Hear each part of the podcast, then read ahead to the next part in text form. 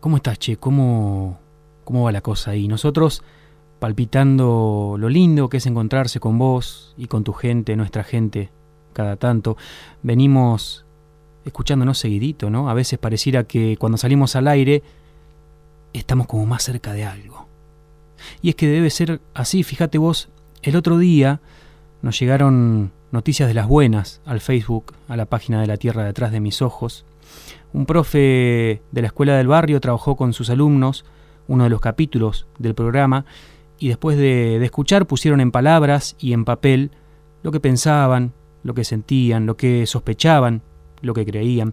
Y la verdad es que fue hermoso leer lo que escribieron ellos y ellas en un aula en un pueblo que puede ser este mismo, o quién sabe. Eh, los pichones blancos de Cuyo también nos cuentan, ahí andan arrimándole el oído a este cacho de radio. Y en otra escuelita, con un patio con alero y macetas a orillas de un riacho, los lunes a la mañana ponen manos a la obra después de escuchar la tierra. Y nosotros que, que, alguna vez preguntamos si se puede escuchar una tierra, si, si existe esa manera, bueno, parece que sí, que, que los terrunos desparramados por la patria nos muestran que sí. Entonces pasa que el programa empieza a ser abrazado en lo más íntimo, uno presiente entonces, ¿ves? Por esto, era, era por esto que queríamos estar acá. Por eso, qué sé yo, hoy empezamos así, después ya tendremos tiempo para, para ir y venir en ese tiempo y contarnos la historia, pero no queríamos dejar de decirles que así como largamos cosas desde acá, llegan muchas más, muy lindas y necesarias, bien necesarias, créanme. Así que no queda otra, con caricias, con palmaditas, con empujones, arrancamos a andar por el ripio de la historia, con la tierra detrás de mis ojos. En la tierra que hay detrás de mis ojos, un caudillo vive en pie de lucha defendiendo pueblos enteros de ideas mudas, asesinadas por ser diferentes a las de otros.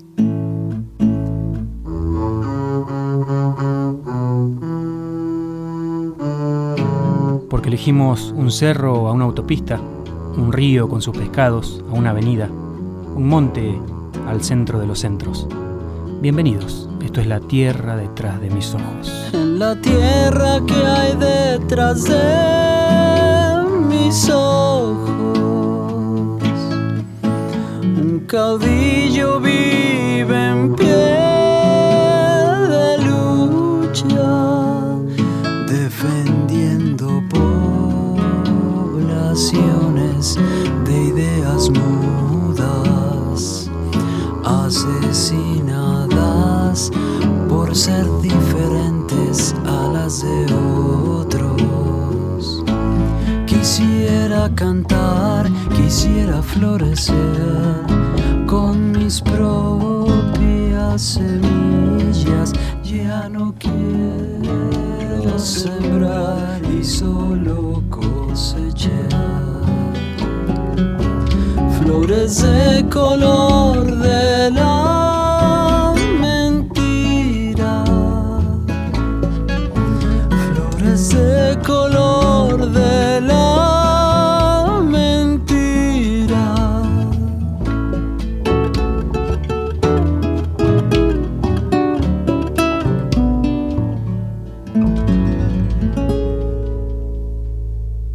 Hoy me vine medio a las apuradas para la radio, no tuve tiempo de, de chequear los diarios, los portales. Y si me prestan un segundito lo voy a hacer. Dicen que hay que informarse para hacer las cosas. .com. Y como hoy tuve un día raro, armando algunas cositas junto al equipo de este programa, no tuvimos tiempo de, entrar un poco en la información diaria, ver ruta del dinero, el caso Nisman, pasa a Bonadío. La línea 60 está de paro. ¿Cómo entretener a los chicos durante el viaje? Bueno, La mitad de los desocupados porteños tiene menos de 30 años. No. Vamos a otro portal. La denuncia de Nisman pasó a juego nadío. Bajamos. Candelaria Tinelli presentó su novio. Che, negro, está. Está entrando un poco de agua acá, ¿eh? Sí, sí, acá al estudio. Lo estoy sintiendo. Lo que no sé es de dónde viene. Bueno, parece que vamos a tener que, que apurar la pispeada de noticias. Me parece. A ver. No, vamos a andar con los pies mojados. Otra página, a ver. Eh, upa, chango, cómo está subiendo el agua acá, ¿eh? Fijémonos si podemos llamar a alguien. La auditoría encontró fallas en el proceso de la tarjeta SUBE. A ver qué más. El hijo de un capo mafioso mató a su mejor amigo por un me gusta en Facebook. Bueno, pareciera que no pasó nada importante, no nos perdimos de nada. Hablando de Facebook, tengo un mensaje. Chicos, el agua que está entrando al pueblo viene de los campos. Mirá, muchas ciudades de la provincia se están inundadas desde hace días en otras provincias como La Pampa, Tucumán y hasta en el sur. No es una cadena, es un aviso. El agua no se va a ir por un tiempo. Compartan porque los medios no informan. Y claro que los medios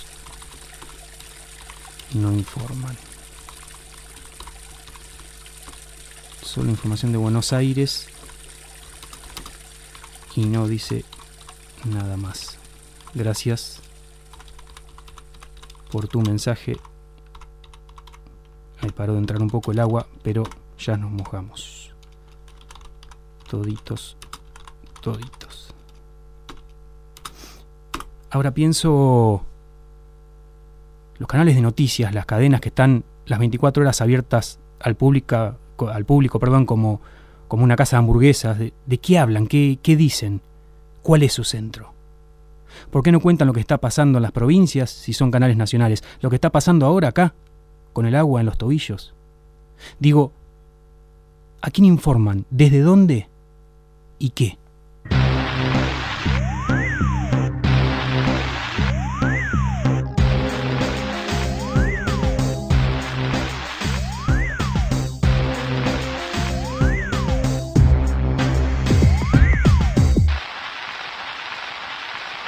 Esto pasó hoy, el recorrido por las noticias. Porque uno mira y ves cómo está vestido uno, cómo está vestido el otro.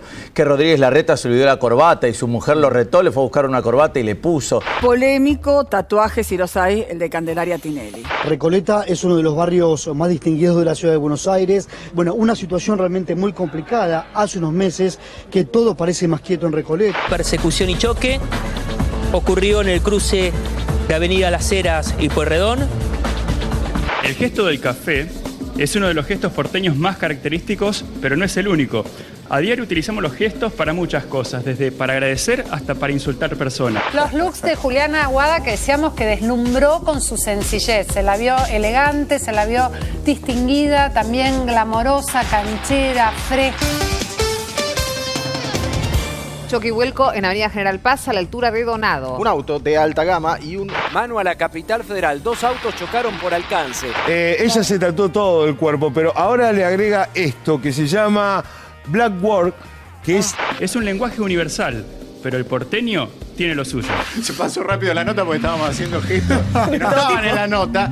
Incendio en Palermo, recordemos en Beruti al 3500, fue durante las primeras horas. En Julián Aguada, allí estuvieron todas las miradas. ¿Cómo estaba luqueada? El carril izquierdo se encuentra reducido por las tareas de peritaje. A partir de julio, los automóviles radicados en la ciudad de Buenos Aires. Anda tranqui, porque todas Ah, las bueno. líneas están operando sin problema. Datos, ratos de sol, Pero las miradas. Todavía la General Paz. Bastante demora recortar. Buenos Aires. ¿Cómo estaba vestida? Nos vamos, ¿le parece? Sí, Así están las cosas, país, y se las hemos contado. un placer. Chao, hasta mañana.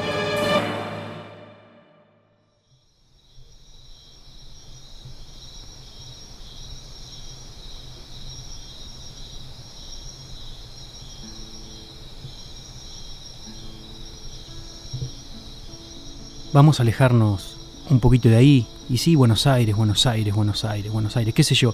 De pibe, en, en la escuela, en los libros, me dijeron que, que somos un país federal. Hasta me, me hacían usar la palabra república, mira.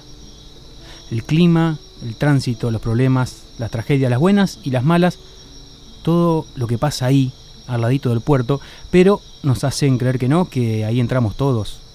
Nos dicen, así están las cosas, país. ¿Tenemos una patria federal? ¿Quiénes eran los que quisieron evitar a Buenos Aires como ombligo del país? ¿Y quiénes eran, quiénes son los que ganaron esta puja? Porque no nos olvidamos del cuento de los unitarios y los federales, de los colores en los manuales y en los villiquen. Pareciera que así, de sotamanga, nos fueron metiendo una historia de la capital, ¿no? Hace un par de años, con este asunto de, de la papelera Bodnia, de los cortes en Gualeguaychú y eso, vi por televisión una bandera particular que flameaba.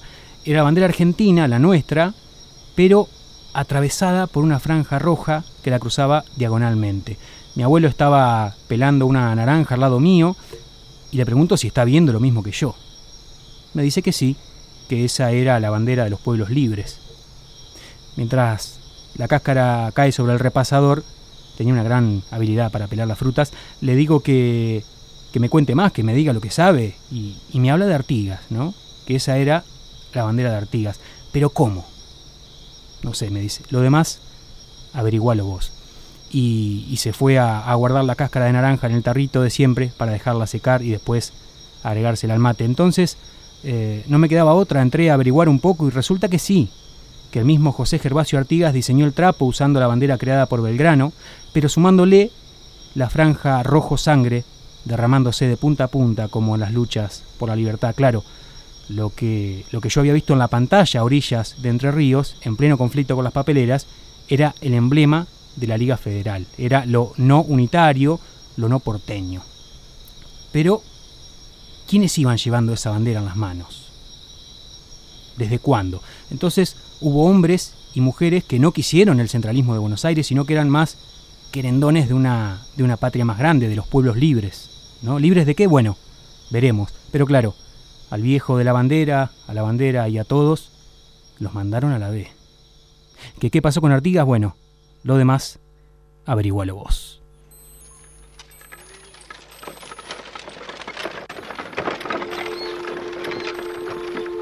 ¿Quién fue Artigas? Bueno, Artigas, José Gervasio Artigas, fue un caudillo de la banda oriental. Es considerado el primer caudillo rioplatense. Y tal vez ningún caudillo tuvo una lucidez tan grande y una visión tan amplia de lo que se pretendía como futura nación. Entendía que la primera condición que había que tomar, la primera decisión era la declaración de independencia. Aquí en Buenos Aires se tardó varios años, ¿no? Yo creo que Artigas fue uno de los realmente patriotas que tuvimos. Artigas es uno de los grandes próceres argentinos.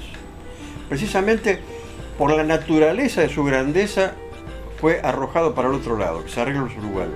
Artigas es fundamental para nuestra historia replatense porque es el primer gran impulsor del federalismo, el primer gran impulsor del republicanismo y una figura sin la cual no podemos entender la independencia ni de Argentina ni de Uruguay. Y después el otro elemento que él introdujo fue, bueno, la condición era un sistema republicano y el sistema de federación. Él decía que el sistema de federación, en el cual cada región o cada provincia gozara de autonomía pero perteneciera a un gobierno común, era la única forma que este, pudiera garantizar eh, el ejercicio de la formación de una unidad, por lo menos en los Ríos de la Plata. Artigas reclama al Congreso que firme la independencia de las provincias a través de un pacto recíproco de todas las provincias, libertad civil y religiosa, igualdad de las provincias, soberanía política de todas las provincias, organización de los poderes como un gobierno republicano y la construcción de una confederación regida por una ciudad que no sea Buenos Aires. La, la, la, federación artiguista era la lucha de Corrientes, Entre Ríos, Misiones, Santa Fe en particulares, esas y, y lo que era la banda oriental. Que le dan el título de protector de los pueblos libres. ¿Libres de qué? De la influencia absorbente de Buenos Aires. ¡Vámonos, gauchos!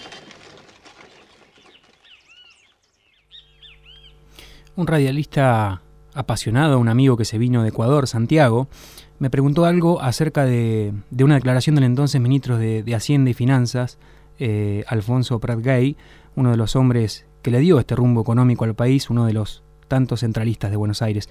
Claro, cuando el amigo ecuatoriano, amante de las radios libres, me, pregunta por los dichos de, de Prat Gay, me obliga a recordar qué había declarado el ex ministro de Macri.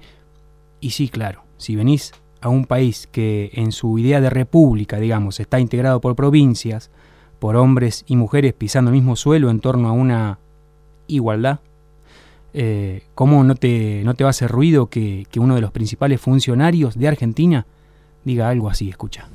Somos una nación de 40 millones de habitantes con un nivel eh, superior de educación todavía respecto de otros países eh, de la región, que cada 10 años nos dejamos cooptar por un caudillo que viene del norte, del sur, no importa dónde viene, pero de provincias de muy pocos habitantes, eh, con un eh, currículum prácticamente desconocido. Bueno, este también es una pregunta que nos tenemos que hacer de cara al 2020. No vaya a ser que en el 2020 estemos hablando del fulano de tal que vino, no sé, de Santiago del Estero, que no lo conocíamos, apareció de la nada y resulta que se quedó con todo el poder. Mira, Santiago, si estos muchachos no han cambiado nada ni, ni agregaron letra chica, de chiquito nomás me enseñaron que los requisitos para ser presidente, por ejemplo, son haber nacido en el país o haber nacido en el extranjero, pero ser hijo o hija de ciudadanos nativos. El ecuatoriano se, se rió como conociendo la chicana, claro. No vaya a ser cosa que un provinciano le tome le usurpe el kiosquito a las familias porteñas, un salvaje, un indio santiagueño con el poder, un horror, ¿no? Un horror. Este buen hombre que ya no integra el gobierno, gobierno que nació de esa manera, en la mismísima Buenos Aires y de espalda a la República, lo dice sin mosquearse, ¿no? Porque ya, ya no existe otra cosa que un funcionamiento casi mecánico con la gran ciudad como centro de un todo. Y Pratgay no se incomoda y es aprobado en sus dichos porque hay una historia que le da la razón. O no, digo, una historia no, una victoria, digámosle. Persistió, ganó un relato oficial que, cuando el Alfonso declara eso, le estrecha la mano. Pero, ¿desde cuándo venimos con este asunto? ¿Desde qué época arrastramos esta brecha? Uy, perdón. Mala mía, dije brecha.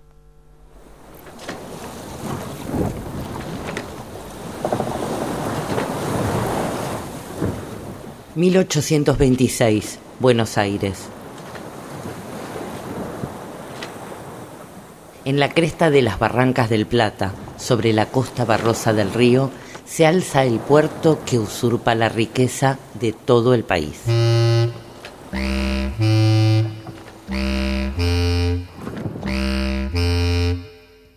En el Coliseo de Buenos Aires, el cónsul británico ocupa el palco del virrey de España. Los patricios criollos usan palabras de Francia y guantes de Inglaterra, y así se deslizan por la vida independiente.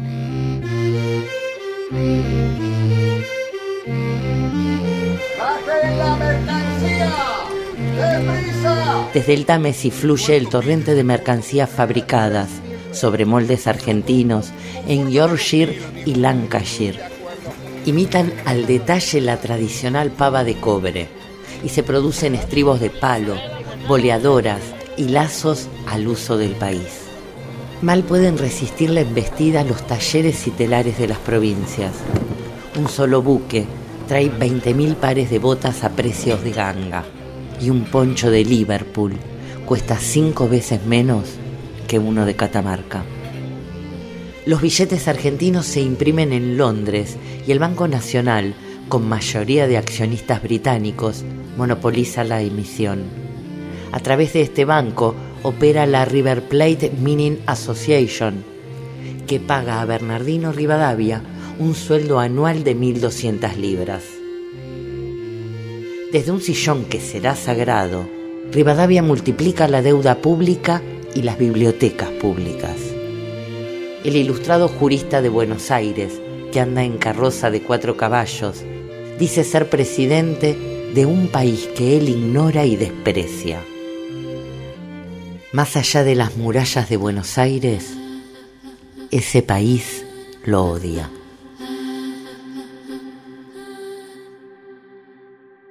Memoria del Fuego, Eduardo Galeano.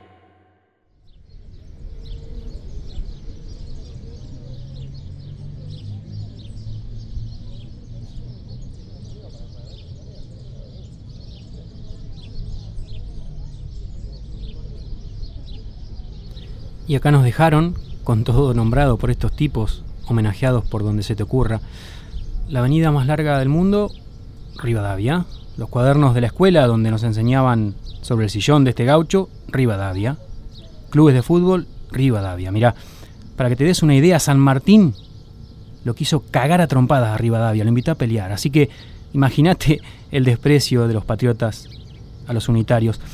Pero mal que mal, hoy todavía algunos pájaros por acá nos dicen que podemos ir andando este pedazo de suelo, así que vamos a irnos otro poco de ahí. Tilcara, Tilcara es muy lindo, ¿sabes? Piedra y camino, como contaba el andariego Atahualpa, pero además de, colores viejitos y viejitas que, que tal vez nunca hayan sido jóvenes, y están ahí para señalar el sendero. En la entrada hay un cartel que dice Patrimonio de la Humanidad, pero eso no nos importa demasiado. La gente de la Tierra sí, claro. La plaza, los hilos, las mujeres que tejen con sus hijos, la altura, los comedores con dos o tres mesas, la sopa, el puente al llegar, y así al ladito, ni bien pasamos el río, un lugar que de noche se enmascara, claro. Durante el día es un aserradero, pero cuando cae el sol, se arma una peña. Ahí, entre la serrín y las tablas, se bailan los carnavalitos y las zambas, entre la viruta y los dientes afilados de las sierras, los cantores y las cantoras, van subiendo al escenario desmontable mientras desde la ventana del tallercito te pasan el vino y las empanadas. Una de esas noches conocí a Faustino, Faustino Flores, un hombre de pelo largo, bien canoso, blanco, con, con la quebrada y la puna marcada en la cara. Faustino me habló de, de poesía, bueno, en realidad me habló de los poetas que hablan sobre la gente, esos cantos que nacen de las alegrías y de las tristezas de quienes caminan por esos cerros, los que tejen las tramas del alma, me dijo él. César Vallejo del Perú, eh, Manuel Castilla, salteño, Choquevilca de Jujuy, y siguió contando poeta Faustino hasta que llegó a Ariel Petrocelli de Salta. Había mucho grito y, y mucho baile, pero escuché como pude lo que recitaba este hombre desesperado de tanta poesía y cosas para decir. Me gustó lo que decía, cómo lo decía, y me lo dejé a mano en el pensamiento para otro momento. Y por una de esas cosas lindas, bien lindas que tiene el norte, que uno anda sin tiempo, sin el propósito de buscar algo en particular, al otro día, eh, a la mañana lo encontré, cerca del puente, del, del río seco también. Entonces, ahora sí podía tenerlo más cerca, como una piedra, como un cardón, y escucharle las palabras al viejo Faustino Flores, una a una, escapándose por debajo del sombrero, arrastrándose por las provincias.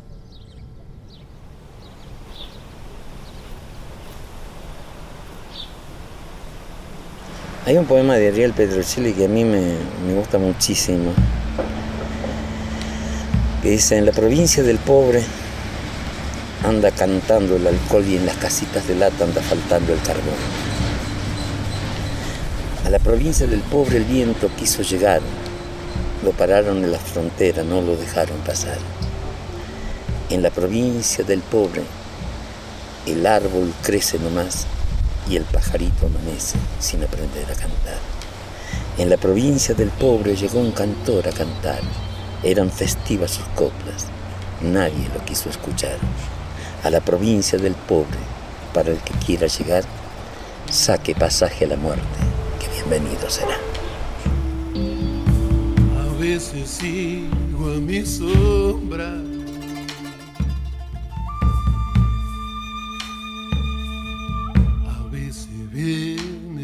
detrás.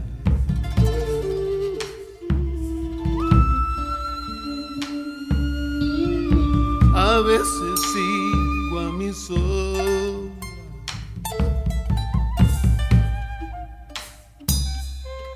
A veces viene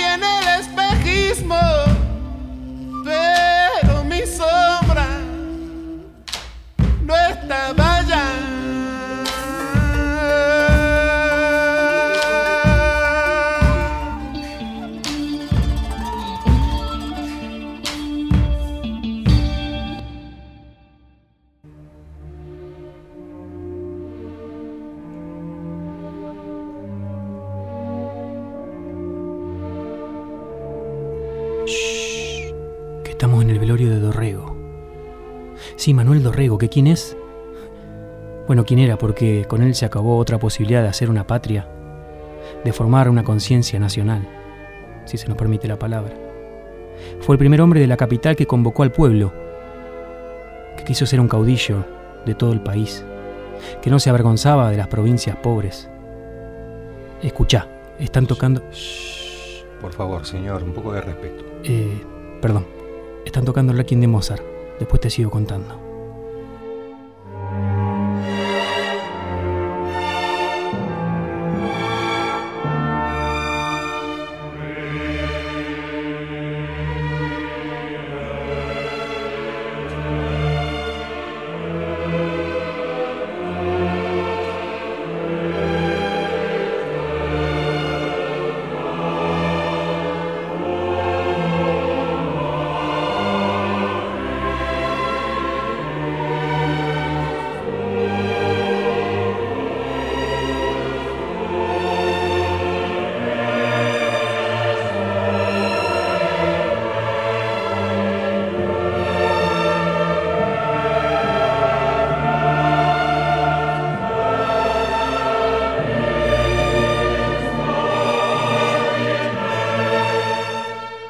Dicen que era la mejor imagen de Mayo, el muchacho de Mayo adulto.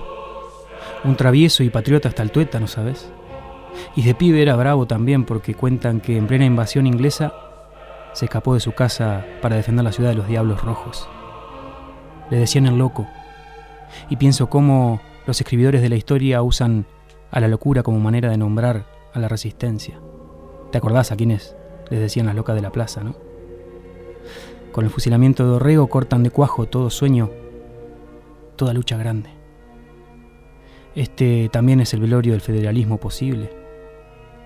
Los poderosos de siempre, lo mismo que siguen mandando a sus servidores a hacer los mandados con la ayuda de los traidores, los que se alejaron de una política de masas, de la gente de a pie, festejan los ocho tiros en el pecho de Manuel las familias dueñas del puerto de esa clase que mandaba a sus hijos a estudiar catecismo y algunas operaciones de aritmética. Ellos fueron los que barrieron a los líderes populares.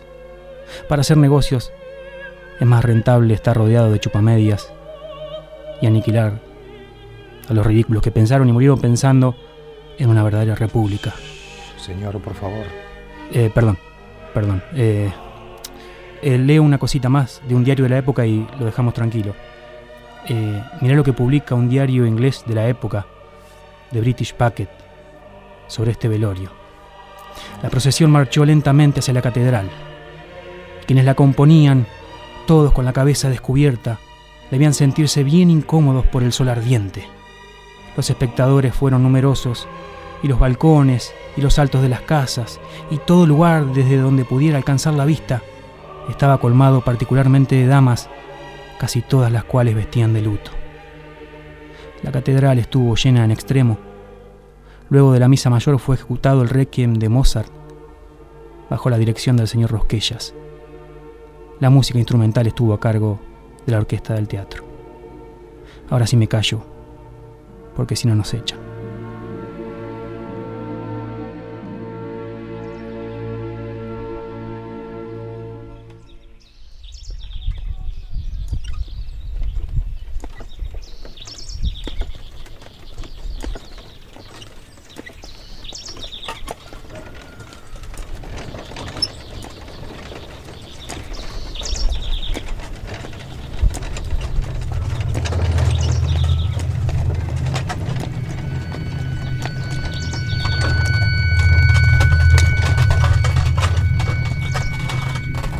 Manuel desciende tomado de los brazos del sacerdote.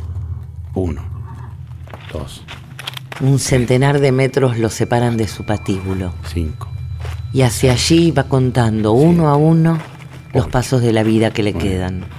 diez, once, doce, trece. Manuel se detiene frente al pelotón de fusilamiento y mira uno por uno a sus ejecutores. Hasta que un pañuelo amarillo lo ciega.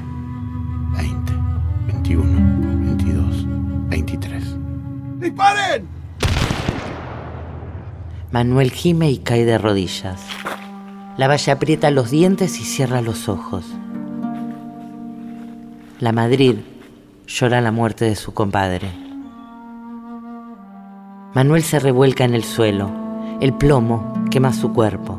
Un dolor ya conocido le anuncia que la muerte le muerde el pecho.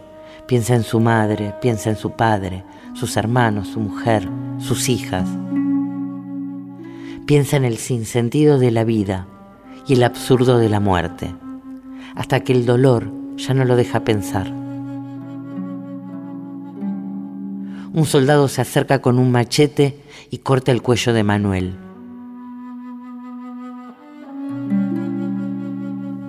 Lavalle mira a Elías y le dice, Amigo mío, acabo de hacer un sacrificio doloroso que era indispensable. Pero no es él la víctima de ese holocausto. Sobre la gramilla de Navarro yace ese cuerpo destrozado. Cielito, cielo nublado por la muerte de Dorrego. Enlútense las provincias, lloren cantando este cielo, lloren cantando este cielo.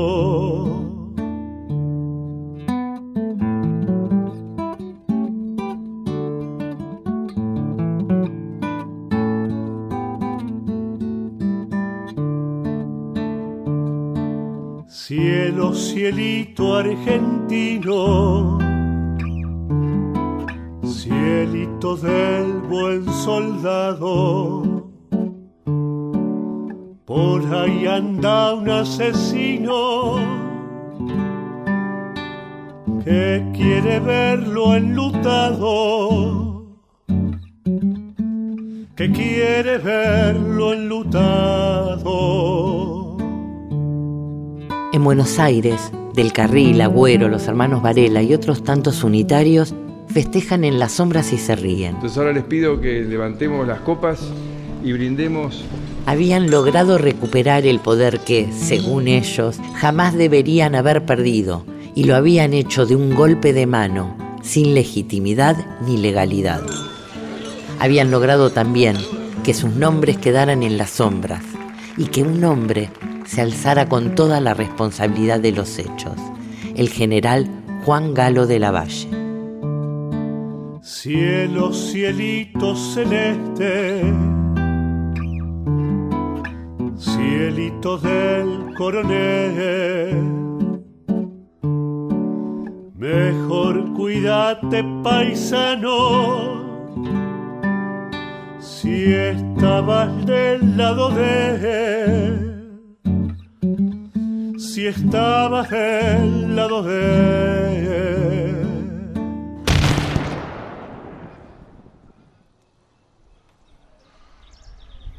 En el campo de Navarro, el 13 de diciembre de 1828, el cuerpo abierto de Manuel Dorrego se deshace sobre la gramilla, con los ojos abiertos detrás de un paño amarillo. Por quinta y última vez, su sangre tiñe de bermejo el suelo de su patria. Allí, junto a ese cadáver absurdo, yacen también los sueños de Mayo y la posibilidad de un país.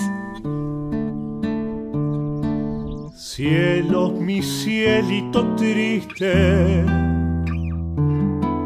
a lo mataron. Ya estamos viendo su poncho teñirse de colorado, teñirse de colorado.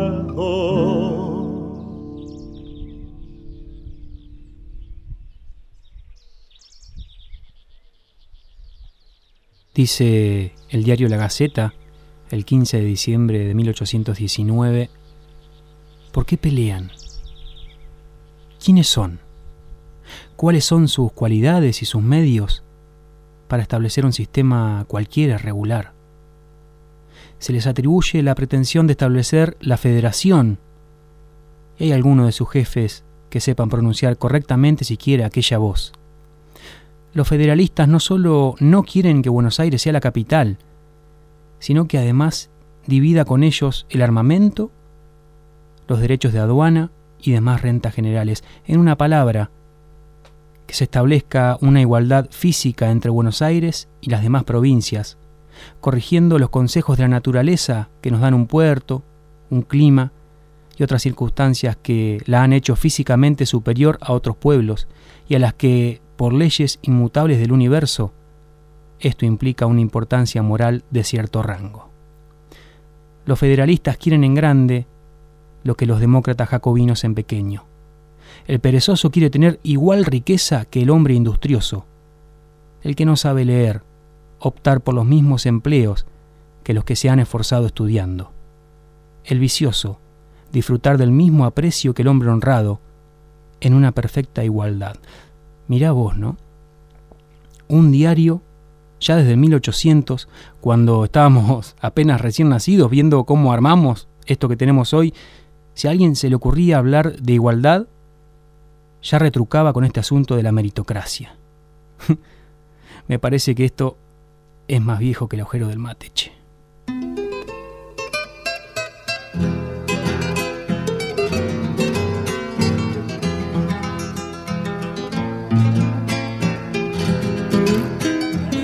Uno más que es fundamental, o sea, por el hecho de la resistencia interna, que es la figura de Felipe Varela, ¿no? Felipe Varela viene por los cerros de Tacuí, el valle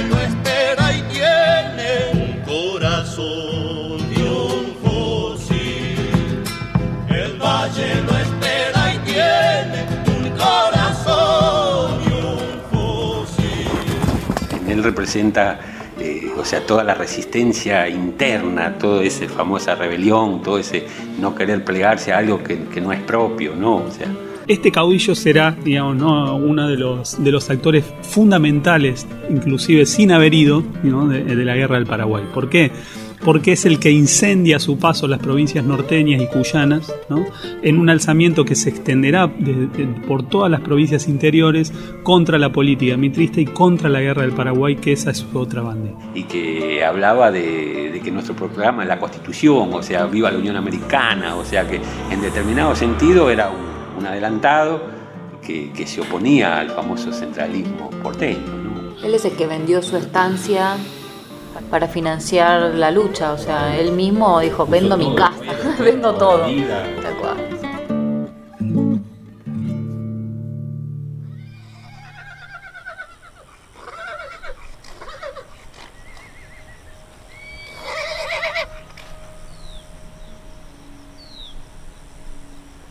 ...1867...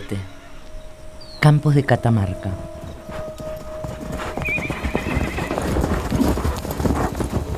En cinco provincias argentinas se sublevan los jinetes montoneros. La tijera de esquilar, atada a la lanza, desafía al cañón de los regimientos de línea, buscando el cuerpo a cuerpo.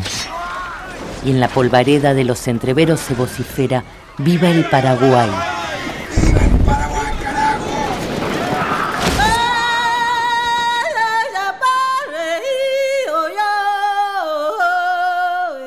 Desde los Andes hasta los llanos, Felipe Varela viene alzando al paisanaje contra el puerto de Buenos Aires, usurpador de la Argentina y negador de América.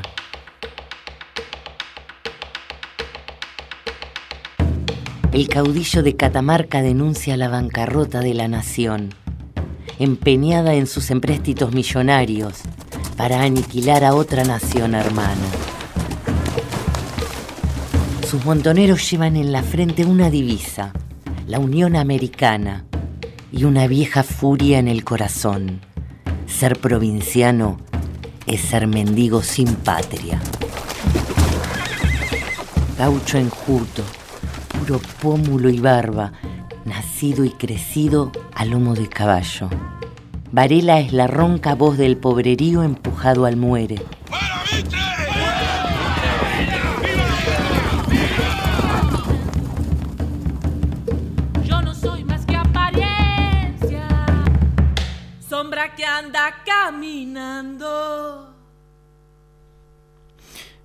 La gran ciudad para el subte dos horas. La empresa que los maneja, Metrovías, no mantiene las normas técnicas para que los trabajadores y las trabajadoras no se electrocuten. Hace un tiempo se murió uno, todavía no arreglaron nada. Entonces, hay paro. Dos horas nomás, para que la ciudad tome conciencia de lo que viven y para, claro, presionar a la empresa. Dos horas de paro y en la televisión, por aire o por cable, en los canales que se dicen nacionales o, o que se dicen para todo el país, que se dice de la República Argentina, como modulan ellos, lo cuentan como un caos. Narran las tragedias de, de los usuarios como miles de argentinos no pueden ejercer su derecho a trabajar por el capricho de un puñado de militantes. Mientras alguien camina bien lejos de Buenos Aires, las imágenes pueden verse a la pasada por la ventana abierta bajo el título Caos Vehicular en la pantalla de un comedor. Estamos en Abrapampa.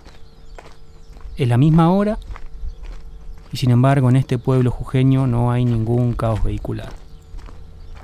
Gente a pata, las doñas están cocinando en sus puestos al lado de las vías abandonadas por la ruta 9 hacia La Quiaca. Acaba de pasar un panamericano sin problema, solo se detuvo para levantar al maestro que estaba haciendo dedo y iba hacia Tres Cruces. Frente al bar, apoyado sobre la caja de un F100, tres hombres charlan. En realidad, solo uno habla. Vino a decirles que su hija también tiene plomo en la sangre. El hombre y su hija forman parte de los cientos de pobladores que se contaminaron con los residuos tóxicos abandonados por la empresa minera Metal Wasi. Entonces, en la República Argentina, en ese mismo momento, hay algo más trágico que el caos vehicular. Si el caso se difundiera y tuviera tantos días de indignación ciudadana mediatizada, salvaría más kilómetros de país que las 30 cuadras atascadas de Buenos Aires. Salvaría a muchas miles de personas que, que no se contaminarían con los metales tóxicos que la empresa minera abandonó cerca de Abrapampa. Pero bueno,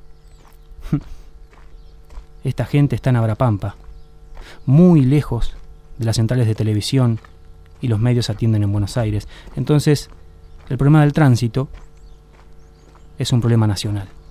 Y mira vos, semejante paradoja, que al puerto de Buenos Aires se llega históricamente por los canales de siempre.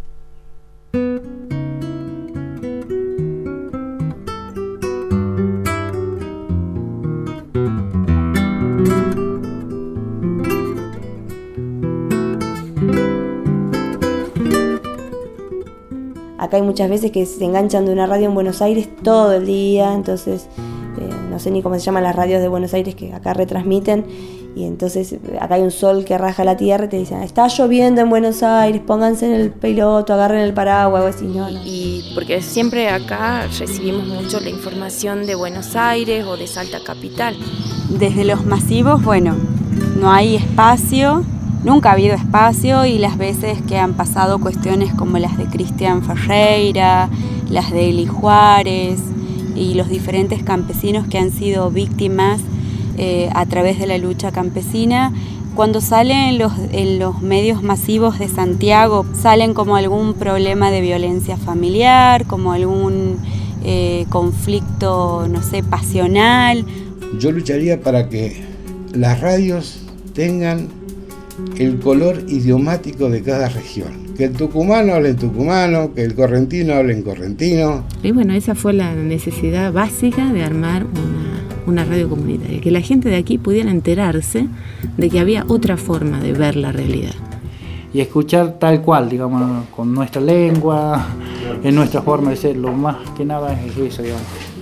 Y aparte que los chicos puedan contar, eh, comunicarse a través de la radio, pero con todo lo con, con las ideas de ellos de acá de San Carlos, contando la historia de San Carlos, el fútbol de San Carlos, en esto de que dejen de decir por nosotros, digamos, ¿no? Sino que seamos nosotros mismos los que empecemos a decir lo que nos pasa, lo que pensamos, lo que, lo que es noticia para nosotros, lo que pasa en nuestros barrios. Bueno, justamente lo que, lo que nosotros proponemos es, eh, no voy a decir, soy muy pedante en esta parte, imponer otra, otra postura, otra visión, pero sí tener la posibilidad en algún momento y en algún tema en particular dar lucha eh, buscar un cambio eh, en el sentido de algo que nos vuelva para todos y no repetir por ahí modelos que siempre benefician a un grupo muy reducido que generalmente tiene el poder económico y es el poder político.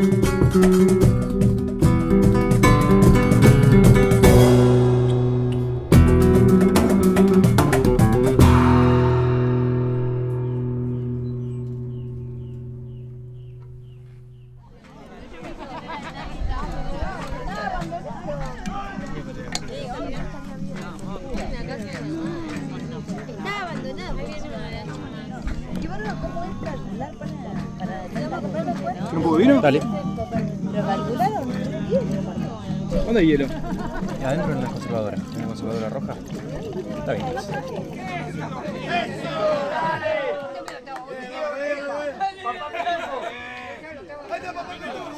Papá,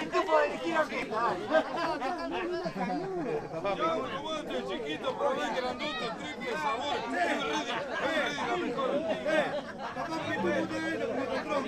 Hoy nos invitaron a comer unos pescados a orillas del río Paraná, en el rancho de los Julianes, recién sacados por el vecino del rancho de al lado. Los sábalos ya están abiertos sobre la antigua reja que hace de parrilla. Y como hay guitarra y el cantor no es muy querendón de la gran ciudad, nos vamos a quedar acá de sobremesa para ir cerrando de a poquito el capítulo de hoy. Vení, sentate en el cajón este, que hay lugar. Vamos a escuchar un poquito.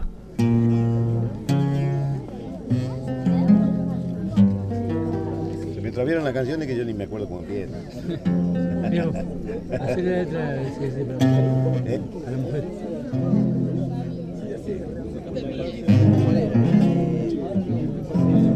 ¿Chamarrita? Es una chamarrita, una Chamarrita, chamarrita. chamarrita. El hombre que vino de Buenos Aires que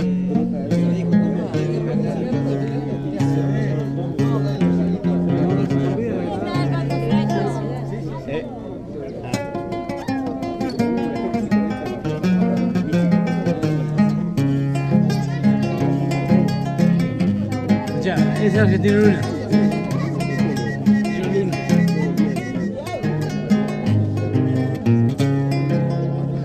Una vez me dijo alguien que vino de la ciudad. Qué triste ha de ser vivir acá en la isla sin nadie para conversar. Si me permite un momento yo le puedo contestar. Y le pegué un grito al monte. Y de trino se llenó. Y empezaron a caer torcasitas, cardenillas, los tordos, los venteveos, cachilitos, plomitos, tantos pajaritos más, que comieron de mi mano y adornaron el salsal. También vinieron los barbichos, dos luchas, un carpinchito, que había quedado guachito y me lo traje para criarlo. No vinieron los patitos ni tampoco los chajas, porque quieren que yo vaya a la laguna a conversar junto a las gallaretas, las garzas, los macasitos, que por más que yo me arrime, jamás se asustarán. Con la luna converso cuando llenita está. Con el Paraná discutimos para que me dé un pescadito más. Ya ve, no me faltan amigos para poder conversar. No sé si le contesté. Usted pregunta algo más. Si no le canto una chamarrita, capaz lo pueda alegrar. Y cómo no nos vamos a alegrar con una chamarrita, ¿no? Hoy la tierra se hace barro porque termina junto al agua, el agua marronada encrespada del Paraná. La hacemos a esta tierra Ezequiel Vera, Agustín Alejandro, Juan Pablo Berch, Alicia Carlucci, Puchero García, Nicolás Crespien, Sofía Lobisek y Román Solzona. Nos vamos a quedar un poquito más acá que después de la chamarrita vamos a caranchear los pescados así nomás de la parrilla. Somos tantos y tantas que habrá que picotear bien, bien de al lado. Una vez dijo un viejo que era tan grande la parrilla que le iban agregando brasas en una moto. Hay cada charlatán también. Esto fue la tierra detrás de mis ojos. Chao. Chamarritas son la fuerza para el nutriador cansado que va pechando la brosa con su guigue en el bañao. Chamarrita no te dejo, chiflando te llevo al rancho, pa' que sepa mi guainita que ya yo le estoy llegando.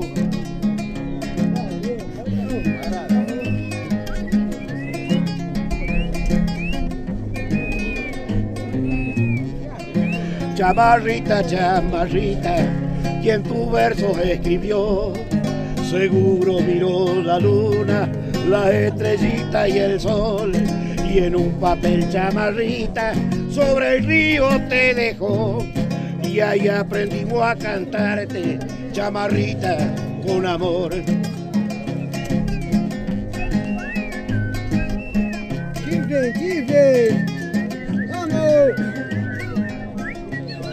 Chamarrita, chamarrita, toda la ira se cayó para escuchar tu dulce nota en la voz de un trovador.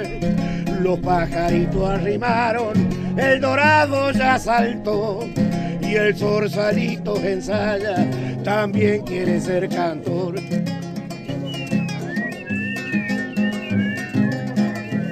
¡Chifle, chifle! ¡Vamos!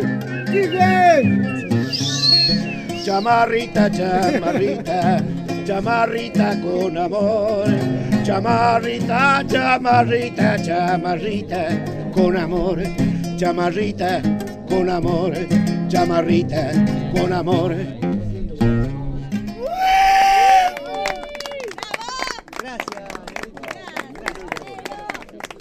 ¡Guardate, pido, che! Chiflido sin ruido. Metemos. Dale música un poco.